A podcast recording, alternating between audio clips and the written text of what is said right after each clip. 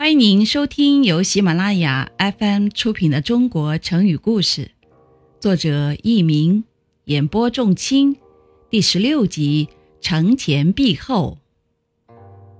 周武王伐纣，建立了西周王朝，但是没过几年，周武王就死了，儿子周成王继位。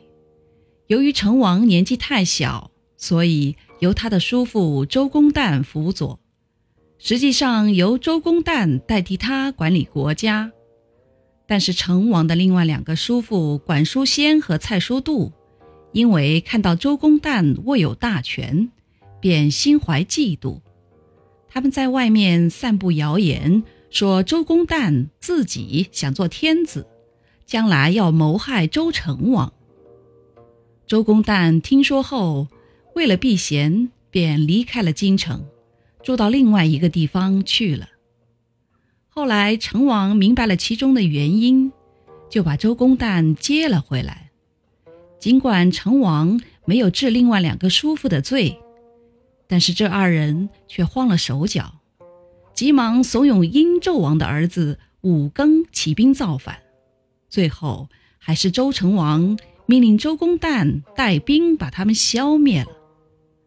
听众朋友们。您正在收听的是由喜马拉雅 FM 出品的《中国成语故事》。过了几年，成王长大了，周公旦就把政权还给了他。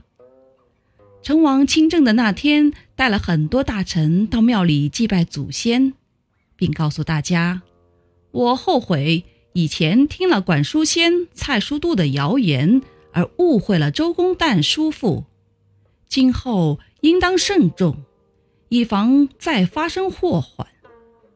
后来人们就把周成王的话概括成为“承前避后”，用来表示接受了以前的教训，今后就要小心谨慎，不能再犯以前的错误。